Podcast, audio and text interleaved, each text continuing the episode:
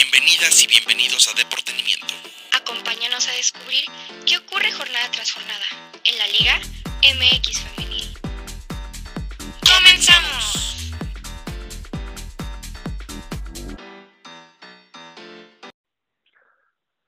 ¿Qué tal amigos? Bienvenidos y bienvenidas a Deportenimiento, un episodio más.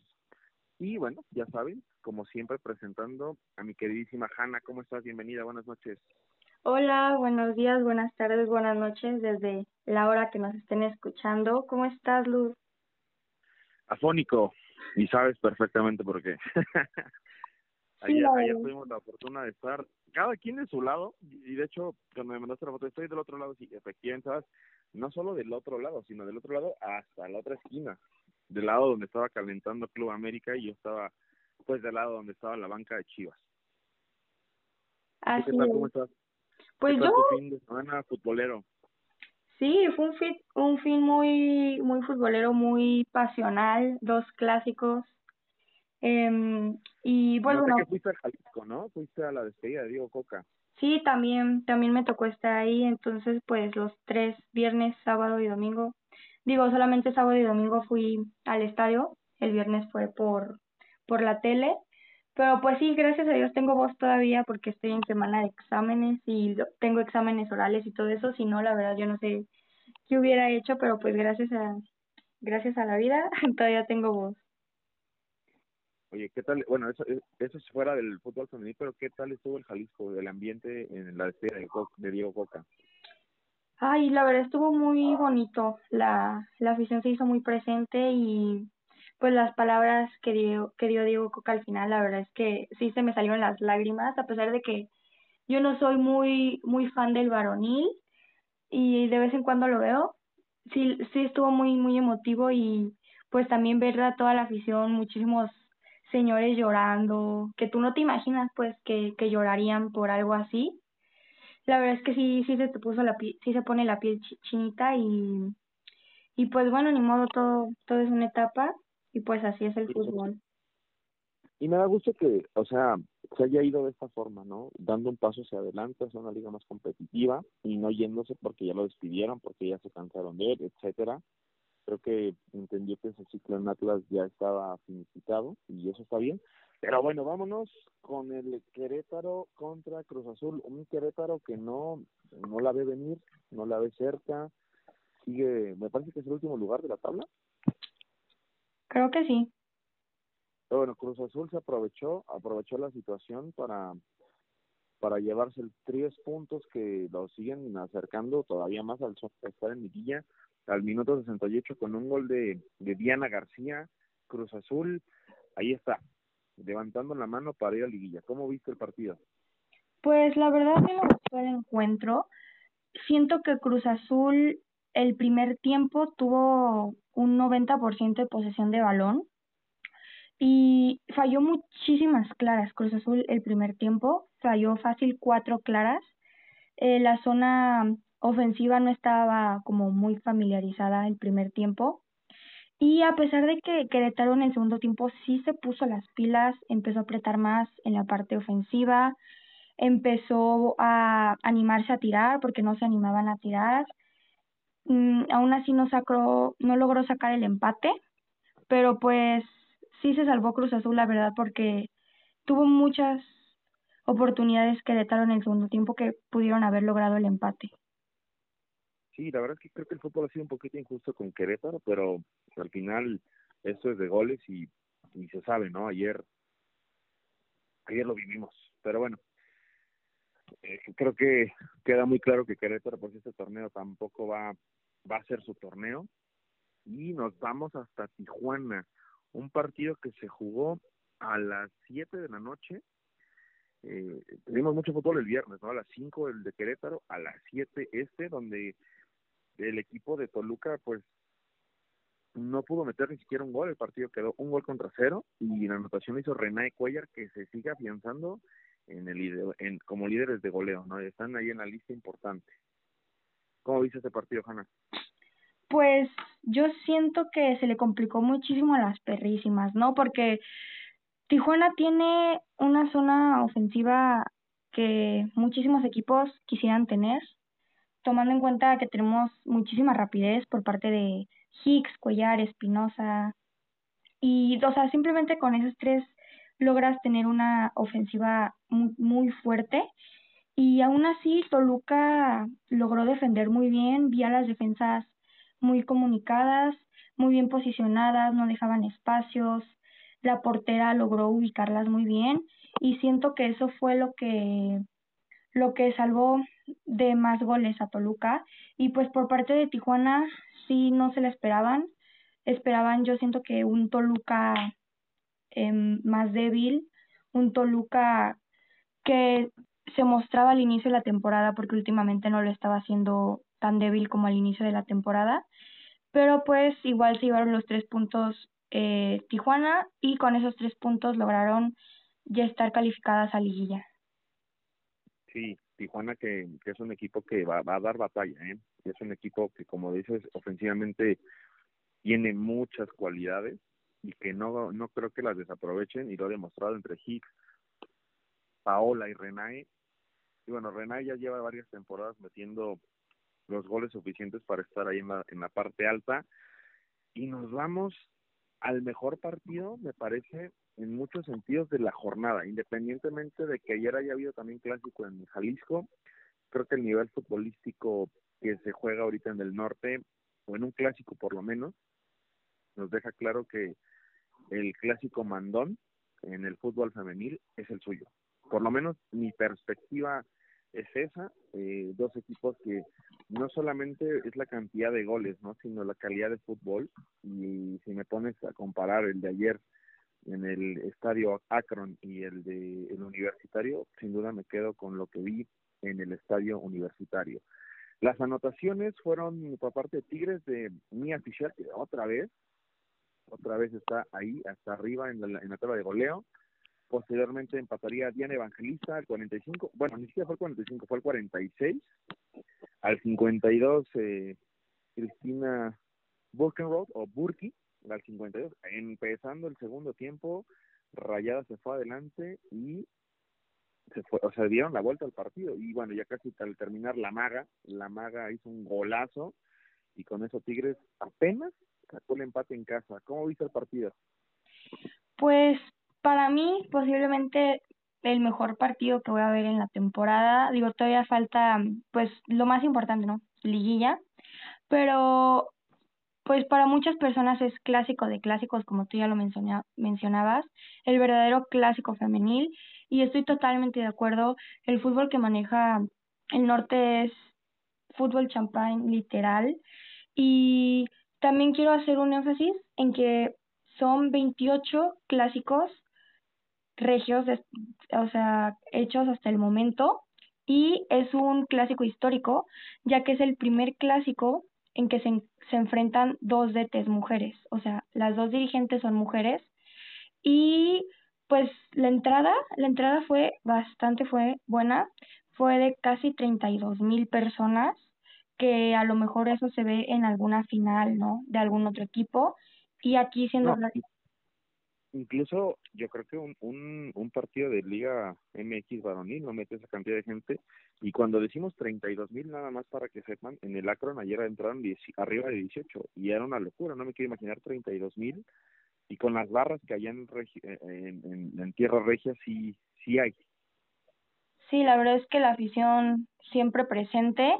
Y en cuanto al encuentro, eh, la verdad yo pensé que Rayadas iba a sacar este encuentro, ya que la zona ofensiva está muy, muy bien parada. También Tigres tiene muy buenas jugadoras, pero todavía siento que les falta acoplarse más a las nuevas incorporaciones y la zona ofensiva de Rayadas ya se conoce desde hace más tiempo, entonces ya tienen como ese vínculo que se necesita de jugador a jugador pero pues la verdad es que me sorprendió bastante cómo jugaron los, los dos equipos, no fue como el clásico nacional que a lo mejor ya hablaremos de esto más adelante, pero Chivas aflojó más. Aquí los dos equipos estuvieron fuertes, estuvieron las porteras increíble atajando eh, las delanteras tirando al ángulo y pues el gol de Ovalle, la verdad es que un gol impecable que ni siquiera lo ves en un varonil. Entonces la verdad es que muy, muy, muy buen partido.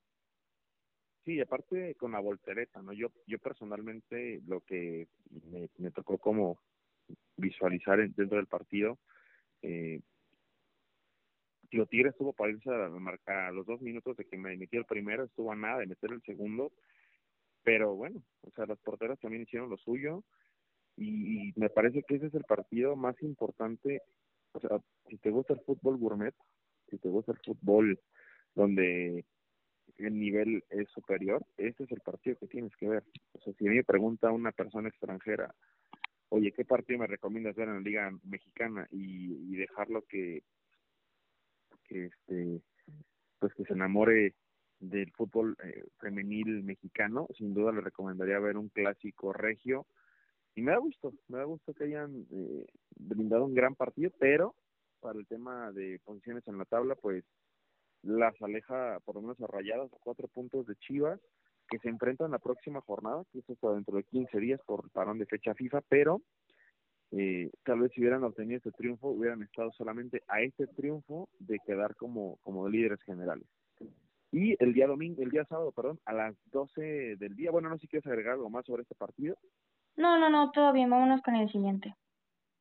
Ok, en Ciudad Universitaria, Puma se reencontró con el triunfo después de varios partidos con derrotas y más la última que creo que caló hondo porque fue en casa y fue con una afición completamente volcada hacia el visitante. Pumas volvió a sonreír, volvió a brillar, volvió a, a ver la luz y qué bueno porque estamos en la justa etapa donde los resultados se necesitan eh, con una anotación de Ariel Chavarín al 21, con Rebeca Zabaleta al 24, Verónica Juárez al 35 y Chavarín sellaba su doblete. Hay que mencionar que Chavarín, eh, la jornada doble, pues cumplió su partido de suspensión por aquella entrada contra Blanca Félix en, el, partido disputado en CEU. Y qué gusto, la verdad, a mí por lo menos me da gusto tener equipos de Ciudad de México en siguiente fase y ojalá que Pumas lo logre porque obviamente eso me da pues más opciones de, de ir al estadio a ver, ¿no? Esa es una realidad. Y, no sé, ¿tú cómo viste el partido? Pues me da muchísimo gusto por Pumas, porque es momento, o sea, es como lo, el último momento que tienen para ponerse las pilas y entrar a liguilla como la temporada pasada.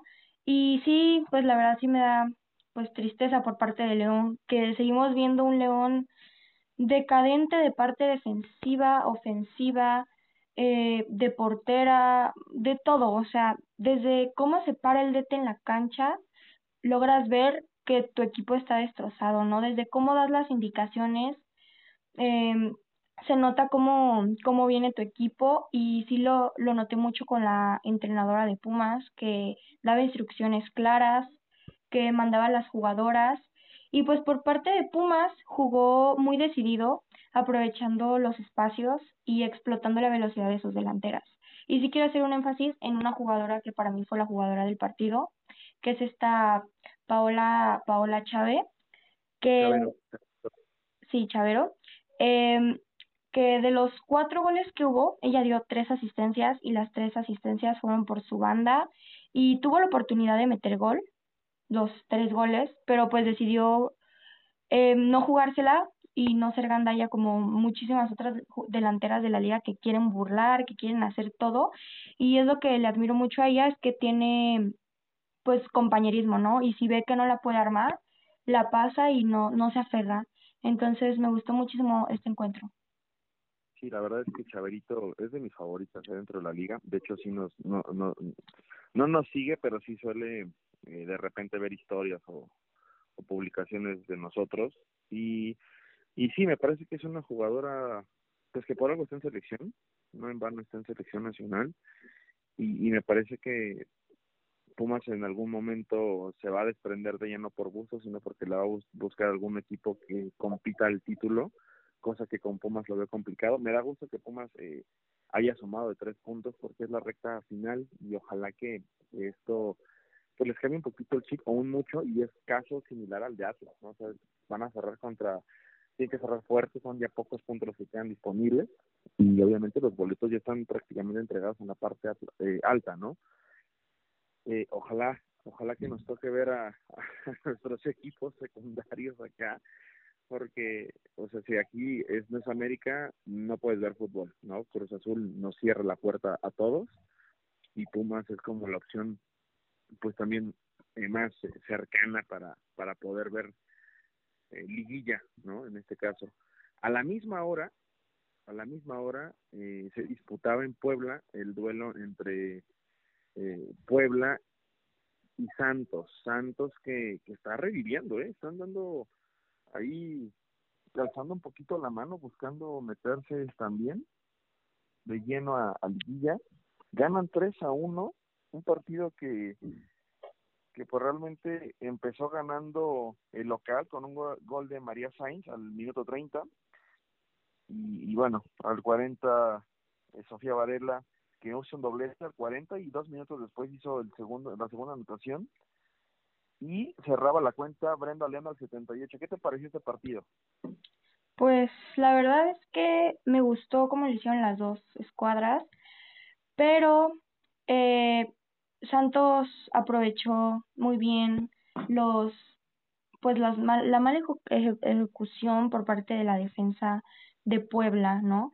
O sea, hay muchos equipos que es lo que le falta, o sea, que la defensa deja el rebote o no le pega bien y no presionan. Y esto es lo que Santos hizo en el partido.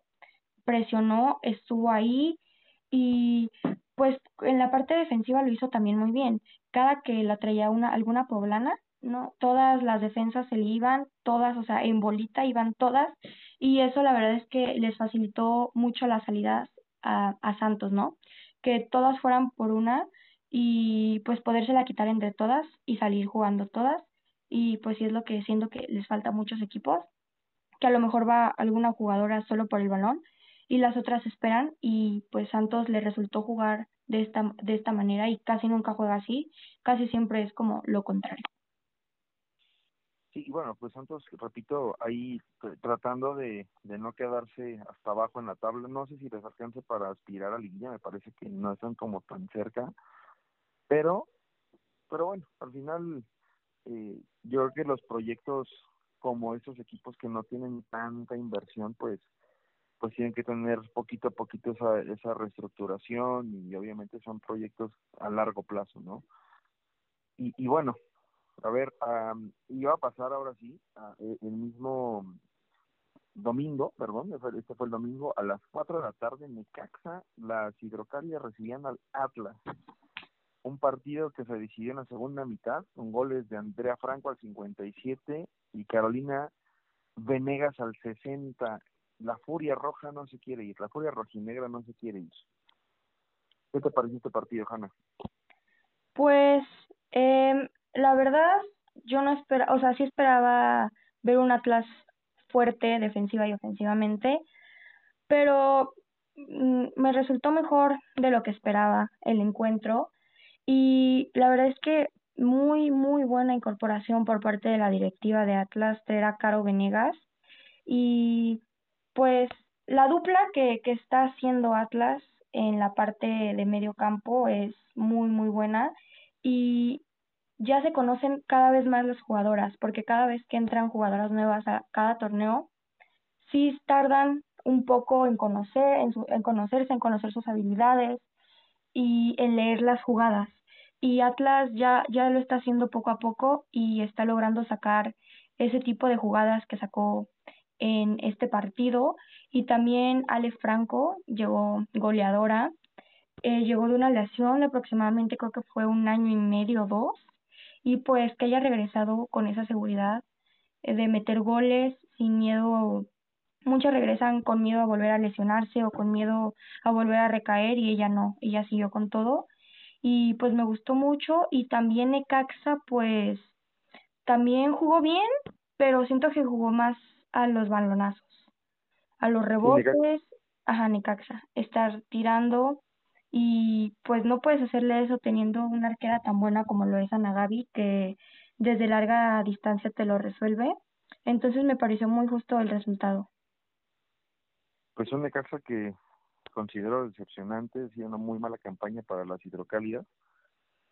Ojalá, ojalá que pues haya cambios, la verdad, en el equipo, porque no no veo pues por dónde eh, el equipo funcione. Ya de, o sea, sabemos que no tienen posibilidad de liguilla, pero es un equipo que realmente no es el último lugar de la tabla. O sea, tienen siete puntos.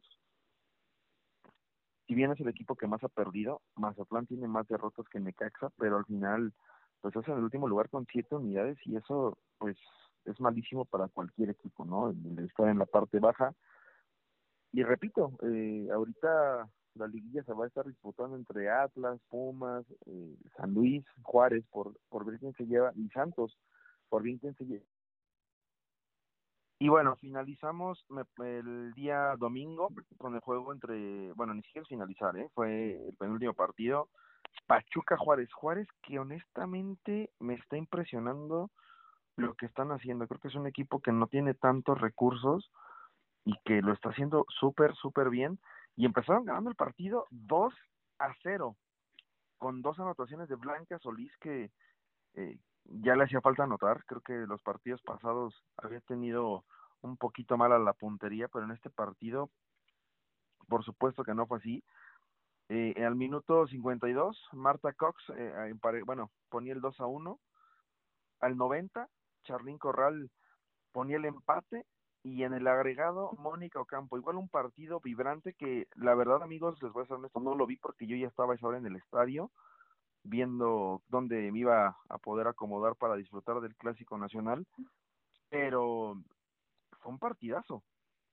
Lástima que Juárez dejó ir el partido porque con esos puntos tal vez estaría pensando en, en, en una opción de liguilla, no arriba de Atlético de San Luis todavía. ¿Qué te pareció el partido? Sí, pues la verdad es que muy, muy interesante. Yo vi la como la mitad del tiempo del primer tiempo, porque pues también iba rumbo al, rumbo al estadio, pero sí me tocó ver muchísimo escándalo por parte de Twitter, que todos, no, no puede ser que Juárez vaya ganando 2-0, y yo, ay, no, no puede ser que vaya ganando 2-0, ¿no? Entonces, pues sí es muy impresionante que tenemos a un Juárez que a veces le echa ganas y bueno, no es que le eche ganas, sino que a veces le sale y a veces no, ¿verdad? También como lo vimos que es el único equipo que le ha logrado quitar el invicto a Chivas en esta temporada. Entonces, pues es muy, muy impresionante. Y Pachuca sí las vi un poco agitadas al inicio de esos goles en contra, porque pues, quieras o no, les afecta bastante en la tabla. Porque pues ¿Quién no quisiera que le pasara lo de la temporada pasada? Que quedaron empate y pues pasaron por mejor posición. Entonces, pues... En goles, diferencia de goles. Ajá, por diferencia de goles. Entonces, pues me gustó mucho el encuentro y Pachuca logró controlar ese, esos nervios y usarlos a favor para poder meter los otros tres goles qué, qué, qué, buena onda por Pachuca que al final está buscando junto con Tijuana quedar entre las cinco mejores posiciones. Pachuca suma 25 puntos, me parece que eso también es importante para, para el equipo.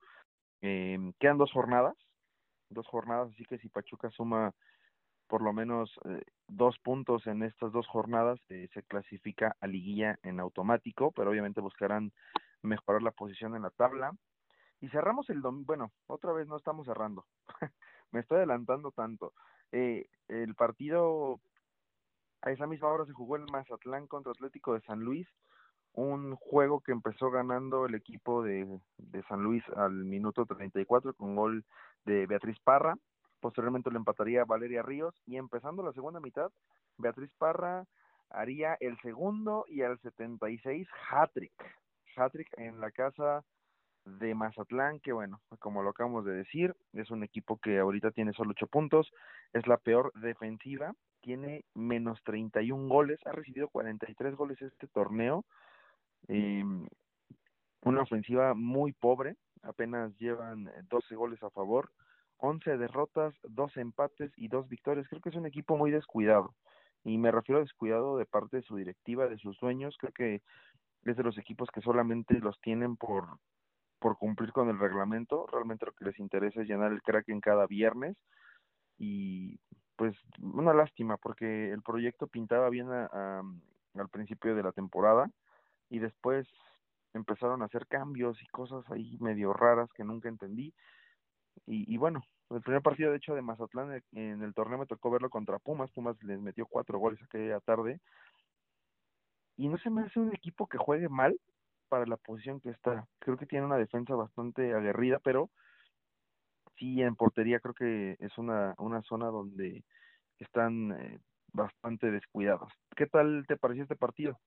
Sí, pues como lo mencionas, siento que el principal, pues el principal punto débil por parte de Mazatlán es, pues principalmente la, la zona directiva, ¿no? Y el apoyo que les dan, pero de ahí parte la portería, teniendo una portera con tan poca estatura, tan, tan chaparrita, la verdad es que sí no logra alcanzar las, las pelotas aéreas, no logra alcanzar las pelotas que van muy al costado, porque pues su cuerpo no le alcanza para, para poder atajarla. Y pues por parte de San Luis eh, nos ha estado demostrando que quiere entrar a liguilla. Eh, Samayoa nos ha estado demostrando que, que va a hacer lo mismo que Atlas y que las va a meter a liguillas seguidas. Y yo, yo creo que si siguen jugando como lo están haciendo, sí lo van a lograr hacer. Y pues por parte de, de la zona defensiva de San Luis la vi muy bien parada. Eh, digo, sí se les escabulló el gol de Mazatlán, pero sí la vi bien parada, con muy buena comunicación y pues el hat trick que mencionas la verdad es que fue muy bueno y más siendo visitante, porque no cualquiera logra sacar un encuentro así, así sea contra un Mazatlán. Eh, y luego tres goles, la verdad es que muy, muy, muy buen partido le cayó bien jugar a nivel del mar. Y ahora sí, nos vamos con el plato, pues no puedo decir que fuerte, porque creo que ya de ese ya hablamos, pero por el cual tengo la garganta así, aparte del, del, del aire acondicionado. Bueno, ayer en el Akron, a las nueve de la noche, se disputó el Clásico Nacional Guadalajara contra América, un partido que prometía mucho y considero que dio muy poco para la calidad de futbolistas que tienen ambos equipos. Una primera mitad totalmente desperdiciada por ambas escuadras, no hilaban una jugada con más de cinco toques, muy imprecisas, trataron de neutralizarse y por esa razón dejaron, considero, de, de jugar, de, de hacer como lo que mejor le sale, ¿no? Que es jugar al fútbol. O sea, si tú te remontas al partido entre América contra, eh, contra Rayadas, América sabe jugar bien con, con el balón y también sabe jugar sin él. Y Chivas, pues bueno, tal vez el juego contra Tigres o, o hay otros partidos donde se vieron, o contra Pumas, hay, hay juegos donde Chivas se vio más dinámico que ayer y obviamente un grito de auxilio para que ya regrese dicha Cervantes porque honestamente eh, la doctora del gol pues como que no no aún le falta para tener esa responsabilidad en el equipo, aunque ha respondido bien. Eh, quiero recalcar algo en este partido. Eh, no jugó de inicio Kiana Palacios, me parece algo absurdo, siendo que es la mejor futbolista ofensivamente hablando del equipo. Que honestamente también debo de decir que Alison González ayer me demostró que tiene muchísima técnica, mucho, o sea, el primer tiempo era ella solita arriba, nadie la acompañaba a pesar de que estaba el Katy Abad, bueno, Katy Killer, eh, Katy Martínez, como le diga a cada uno, eh, creo que no, no tuvo ese peso, no sé si a raíz de este tema que, que se ha hablado mucho en Twitter con Yaneli Farías, con Macharelli y obviamente con, con Katy, eh, Villacampa dijo voy a ponerla, me pareció un error gravísimo ponerla y no porque sea mala, sino porque Kiana entró al minuto 63, cuatro minutos más tarde y estaba anotando su primer gol del partido. No, perdón, Kiana entró al 61 y dos minutos más tarde ya anotaba gol. O sea, te habla de que la jugadora no por nada está en la tabla de goleo en la parte alta y me parece una injusticia que por quedar bien con los medios o por quedar bien con cierto sector del equipo, eh, le quite su lugar a alguien que se lo ha ganado esta temporada, pero super a pulso. Creo que no hay una jugadora ofensivamente que le que le esté dando más a la América que Kiana y ojalá que eh, se dejen de ese tipo de cosas, ¿no? Que esté la que, que juegue mejor y si en este momento Katy no está al nivel de Kiana, pues ni modo, o sea, al final creo que los equipos tienen que irse con lo mejor que tienen. Y bueno, nada más para terminar, no fue remontada, fue un empate al minuto 90, Cristal Soto, eh, o bueno, anotaba el, el primer gol de Chivas y al minuto 95, ya en la última jugada del partido, literal, Angélica Torres hacía el empate que, bueno, hacía explotar a los chivermanos que sí quiero decir algo y, y tú y yo lo vimos. Yo entiendo que es decepcionante ver a tu equipo perder y más un clásico, pero por un lado, gusto por los que se fueron del estadio, me dio gusto porque se perdieron de lo más emocionante del partido. La verdad, qué bueno que se fueron, pero qué malo que si se supone que estás representando al que ustedes dicen que es el equipo más grande de México, prefieran salir temprano para no agarrar tráfico o porque, ah, ya perdieron y no sé qué. No, uno va al estadio y se divierte, pero me parece pues absurdo que dejes a tu equipo ahí. O sea, yo creo que ya pagaste el boleto y pues también es parte del aficionado, ¿no? O sea, pues, hasta el final. Y qué bueno por los que nos quedamos, pues vimos algo épico. Bueno, ahora sí creo que ya hablé demasiado y ahora sí te dejo la palabra, perdona, Bejana. No te preocupes, muy muy buena info que das. Pero pues sí, vimos a un Chivas que no no daba una, no yo siento que estaba súper presionada por la afición. Fue casi estadio lleno, digo casi porque se llenó toda la parte de abajo, faltó la parte de arriba, pero ni en campeón de campeonas se llenó tanto el estadio. Entonces, o sea, los aficionados en general se hicieron presentes, no hasta el final, no como debería de ser, pero sí al momento de la entrada, ¿no? Que no es el punto, o sea, sí es el punto, pero no, tienen que seguir como tú lo comentas y en un momento voy a terminar de complementar tu idea, pero sí se vio un Chivas primero, primer y segundo tiempo que no daba una, recuperaba y la perdía, y sí se vio un América que tuvo, yo creo que a lo mejor el 70% del balón en todo el partido. Eh, a lo que comentabas de Katy, Kiana y Allison, Allison tuvo, si no me parece, dos jugadas eh, claras de gol que las desaprovechó, pero pues sí hizo muy buenas jugadas a pesar de que desaprovechó esos goles. Por parte de Katy también se vio como, ya le vi, ya vi que empezó a agarrar un poco más de confianza no para la que necesita el nivel América. O sea, eh, uno de los clubes mejor reforzados esta temporada. Entonces, no estás compitiendo contra Chivas. O sea, sí, pero no, estás compitiendo contra tus propias compañeras, contra tus propias delanteras. Entonces, sí se vio una Katy que jugó mejor, más sin embargo no a la talla de como tú mencionas, Kiana Palacios. Y en cuanto entró, entró Kiana de cambio por Allison, se notó cómo se organizó mucho mejor la parte ofensiva, no porque Alison no lo estuviera haciendo bien, sino porque Kiana tiene otra visión de juego y a lo mejor si hubieras dejado a Alison y a Kiana al mismo tiempo en la cancha, hubieran logrado hacer una dupla increíble y yo creo que sí hubieran metido fácil tres, cuatro goles más, porque Chivas lo estaba, lo estaba haciendo mal defensiva, ofensivamente y de todo. Y también quiero resaltar que me gustó muchísimo que metieran a Celeste, Celeste Espino para mí es de las mejores arqueras jóvenes, y no solo jóvenes, sino en general, pero pues sí tenemos que resaltar que es joven y, y eso pues deja muy bien parado al club que una arquera de tan poca edad sea tan buena como a lo mejor alguna que ya va de salida, eh, sí deja muy bien parado al club y al, y al entrenamiento que tiene, pero eh, siento que aún así tuvo varios errores que le costaron los goles.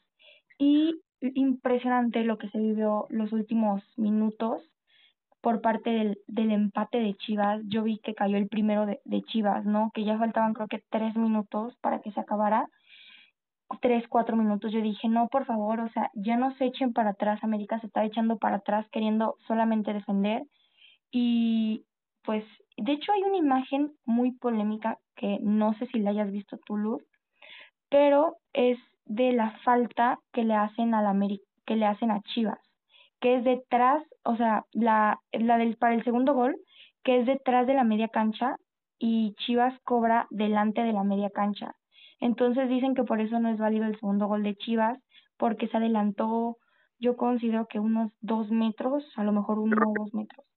De hecho, yo, pues la jugada la tenía de frente cuando tiran, porque la jugada me parece que fue en contra de, este, ay, ay, la número 8, eh, no, no, Rubí Soto es el 15, 8, Caro Caramillo, perdón, se me está olvidando el nombre. Eh, le hacen la falta a ella y ella eh, avienta la de América para adelante y adelanta el balón lo que quiere. De hecho, mira, yo, mi, mi, mi perspectiva es esta. De hecho, en la imagen, yo después vi el resumen y Villacampa así casi rogando a Dios de que ya acaba el partido. Creo que no es el mensaje.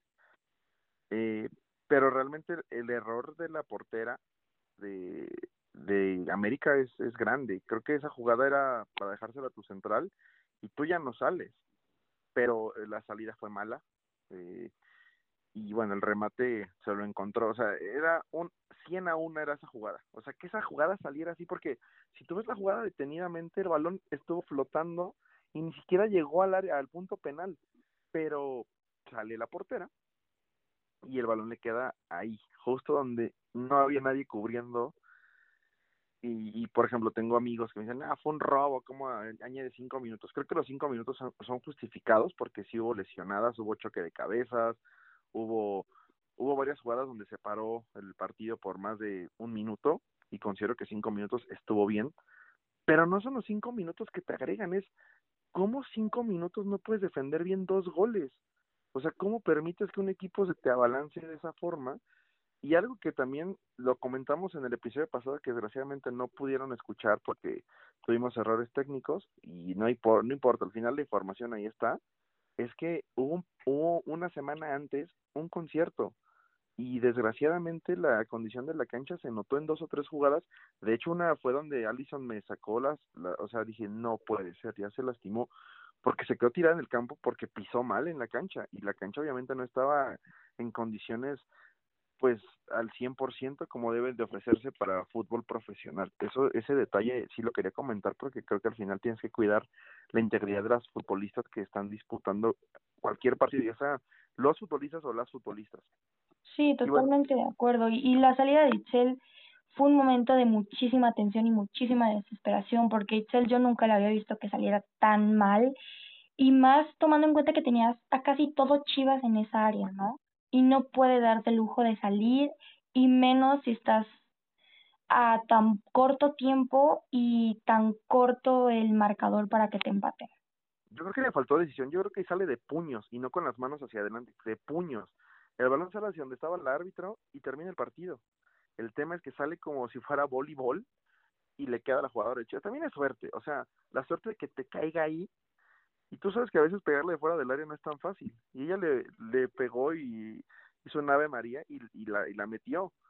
Pero sí, o sea, en, concreto, eh, creo que fue un conjunto de, muchas cosas que, que evidentemente hacen ver a Chivas como, bueno, mis, mis primos y algunos sobrinos que le van a la América, era como de son unos rateros y tal. Digo, es que sí, ok, adelantó el balón, bien, está bien, tal vez eh, eh hubo un tiempo, agregaron 30, 40 segundos no lo sé, o tal vez 5 minutos no era lo que se debía agregar si lo quieren ver así, que yo creo que sí por lo que te comento. Hubo hubo faltas, hubo un choque de cabezas, hubo un momento donde chocaron dos jugadores de Chivas, otro, o sea, sí hubo como varias jugadas donde se detuvo el, partido.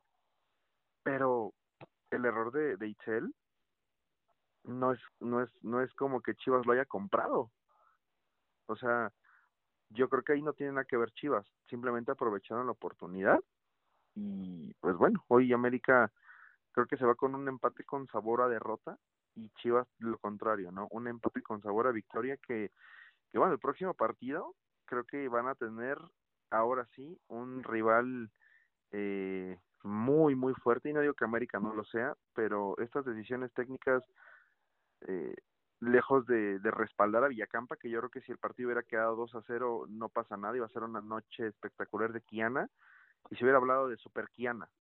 Desgraciadamente empatan el partido y entonces van a venir las críticas de a ver, ¿por qué si ella en 30 minutos pudo hacer dos goles, no la dejas de titular, porque es el líder de goleo, no la dejas de titular, creo que los cambios son cuando tu jugador empieza a flaquear y Kiana, lejos de flaquear, demuestra, y lo que más me encanta es que es mexicano, ¿no?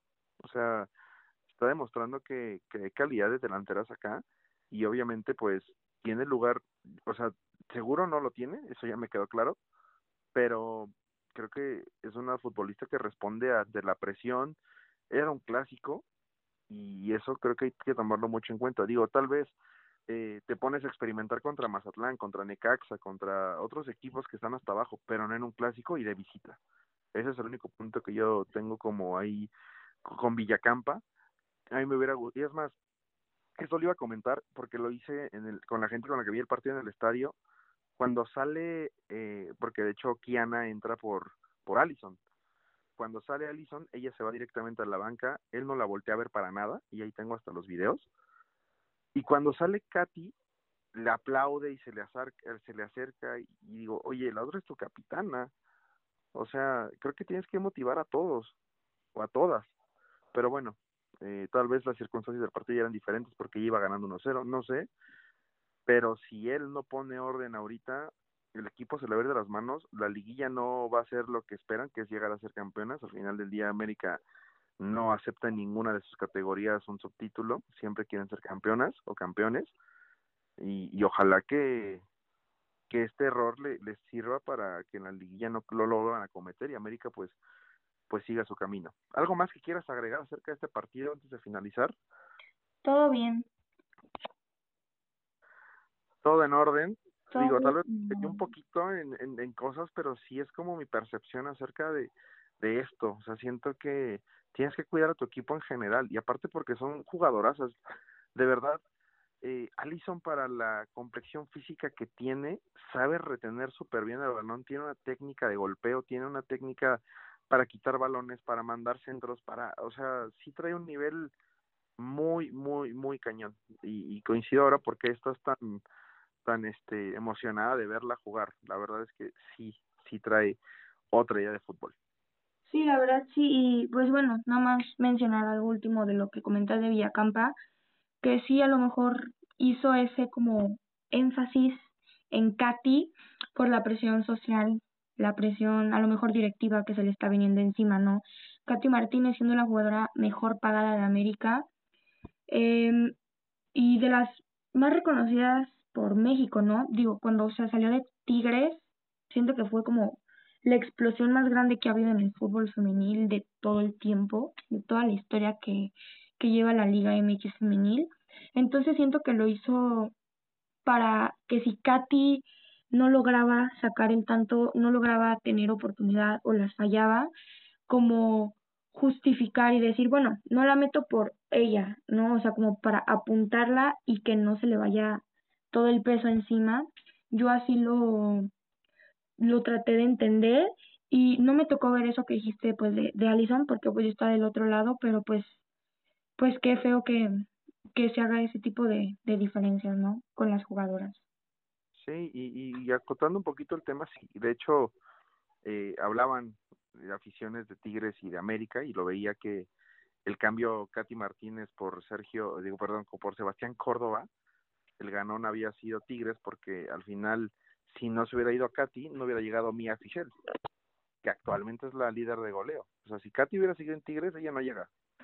Y al final ahorita con Fischel le están haciendo trizas a las del Tigres tiene 43 goles, ¿no? Entonces hay que tomar en cuenta que es un equipo eh, ofensivamente muy poderoso y que seguimos que, que, que, tenemos la próxima jornada que se juega dentro de 15 días. ¿Tienes el dato por ahí o no?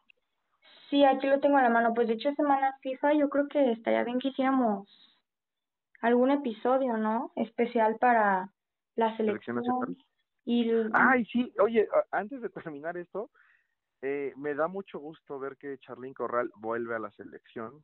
Ya le quitaron el veto de desde 2019, no la convocaban, aún siendo Pichichi en España, aún demostrando en Liga Mexicana que, que sigue teniendo mucho nivel. Eh, no, no, no la tenían contemplada y esta vez en la primera eh, convocatoria del nuevo entrenador está. ¿Qué, ¿Cómo viste eso? Ay, ¿Cómo a mí viste me, en general? Todo, me encantó, me encantó. Y qué bueno que me lo recordaste porque sí lo quería mencionar. Eh, me dio muchísimo gusto que este nuevo DT rompiera con los estereotipos a lo mejor que se veía por parte de, no sé si de selección o de Mónica Vergara, creo que ya esta onda viene más algo personal que traía Vergara con... Con Charlín. Ajá, con Charlín. Es una Pero, historia. sí, pero me gustó y me gustó también que, que hayan vuelto a convocar a Alison. Se lo merecía ser convocada desde el premundial, ¿no? Ahí ya podía jugar y siento que y ya hasta en el pre, y en, hasta lo que se jugó de la sub-20, no recuerdo bien si fue premundial o fue mundial, creo que fue el mundial, ¿no? sí, Sí, sí, donde se fracasó en ambos, o sea, sí, o sea, y, y Alison hubiera sido un, un factor clave en las dos, tanto sub-20 como pues primera, bueno, la, la, la selección mayor. la mayor sí, claro. Entonces, y también quiero comentar que fueron citadas a selección mayor Aileen Avilés y Natalia Mauleón. Y pues muy bien por parte de, de este nuevo DT que esté cambiando las jugadoras porque sí le hace falta eso a México, estar rotando jugadoras que no se les daba la misma oportunidad.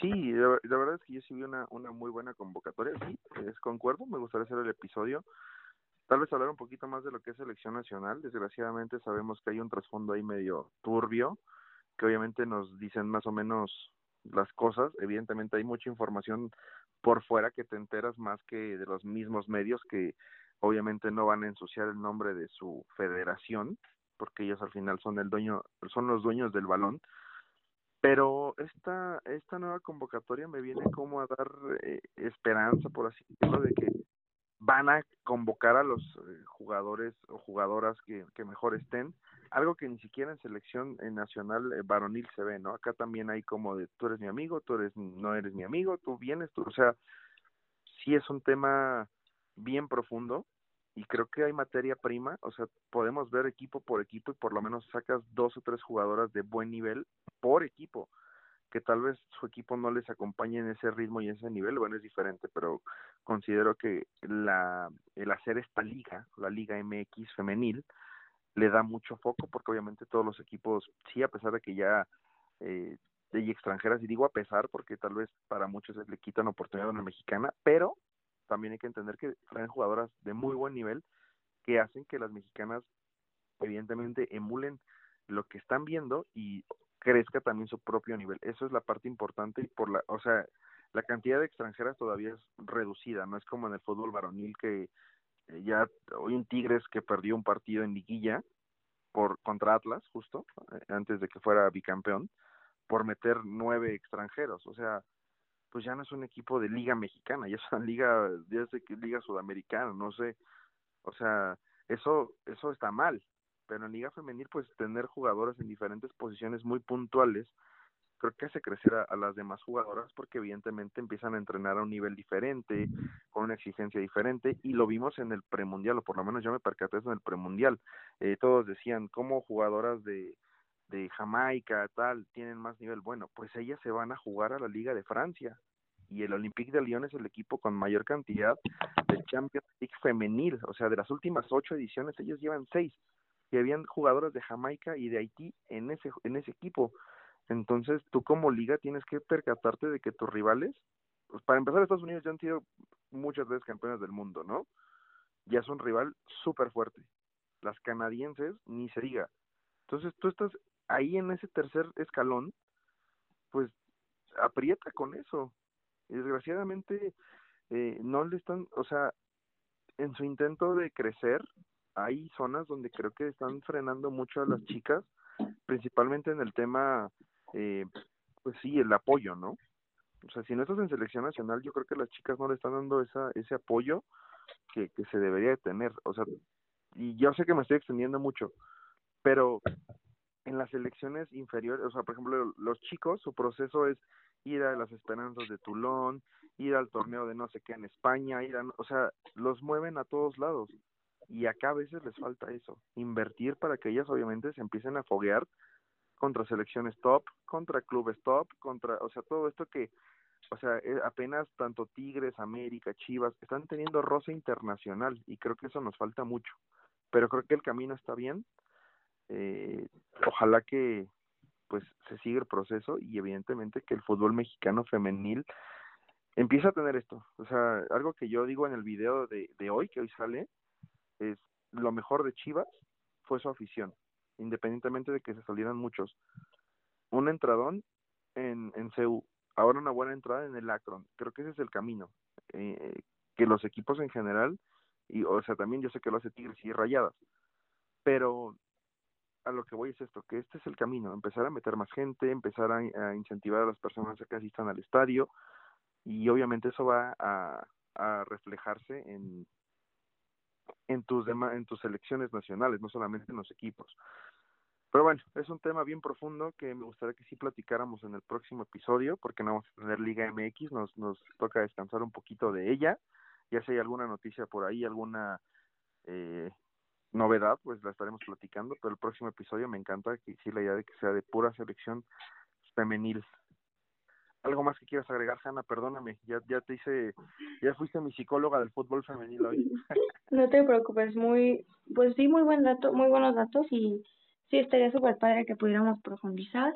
Y pues nada, que la verdad es muy buena, muy buena jornada, muy buena noticias por parte de selección y por parte del cuerpo técnico.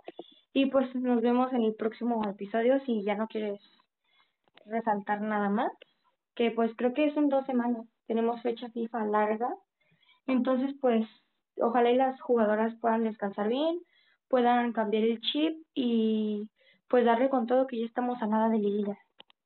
Claro que sí, pues la próxima semana nos aventamos un episodio de selección nacional y posteriormente nada más eh, a ver si hacemos el ejercicio de qué necesita cada equipo para entrar a la liguilla de los que están y, y ya empezamos otra vez con, con las jornadas. Un gusto, como siempre, compartir este espacio contigo. Más bien, este es tu espacio.